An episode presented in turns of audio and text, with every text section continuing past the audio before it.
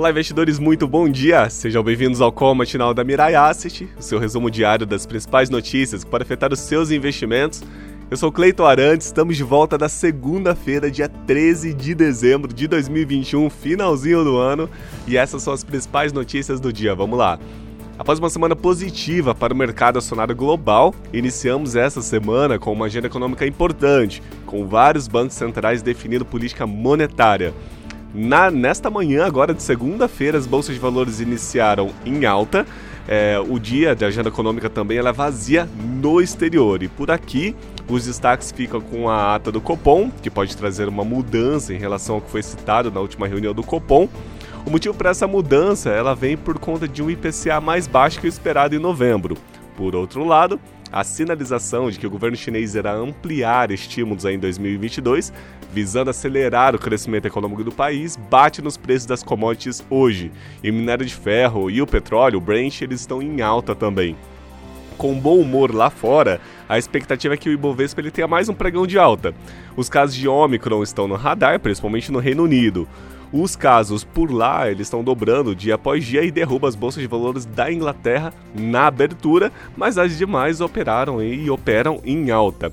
Hoje tem o um relatório mensal também da OPEP, que é a Organização de Países Exportadores de Petróleo, o que também ficará no radar dos investidores. A visão segue positiva para o rally de dezembro e a gente aguarda mais um pregão positivo para a bolsa, principalmente para siderurgias, as, as empresas de siderurgias e também a Vale. Falando de Bovespa, sexta-feira o Bovespa ele fechou numa alta de 1,38%, aos 107 mil pontos, 758 a Nasdaq, que é a bolsa de tecnologia dos Estados Unidos, ela fechou em alta também de 0,73%, e o S&P 500, que são as 500 maiores empresas dos Estados Unidos de capital aberto negociadas em bolsa, fechou também em alta de 0,96%. O dólar comercial aqui no Brasil ele fechou numa alta bem inexpressiva de 0,05 a R$ 5,61. A Selic ela está acumulada no ano em 3,88% e a poupança 2,48%. Na Ásia, as bolsas de valores elas fecharam mistas, o Nikkei 0,71 em alta e Xangai 0,40% em alta. Na Europa, as bolsas abriram mistas, Londres 0,13 de queda, Alemanha 0,88 só que de alta. E França 0,23 também de alta. Nos Estados Unidos, o futuro das bolsas de valores abriram em alta moderada, Dow Jones 0,26, S&P 500 0,35 e Nasdaq 0,43.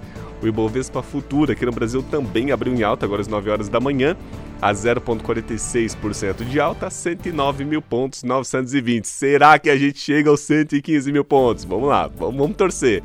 O dólar comercial aqui no Brasil ele também abriu é, em uma alta bem, na verdade uma queda bem inexpressiva de 0,09% a R$ 5,61.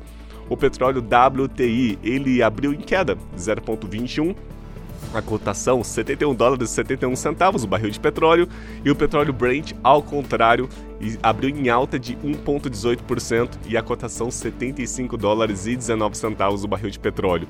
E o minério de ferro no Port Qingdao fechou numa baixa bem pequenininha, 0,46% e a tonelada 108 dólares e 3 centavos.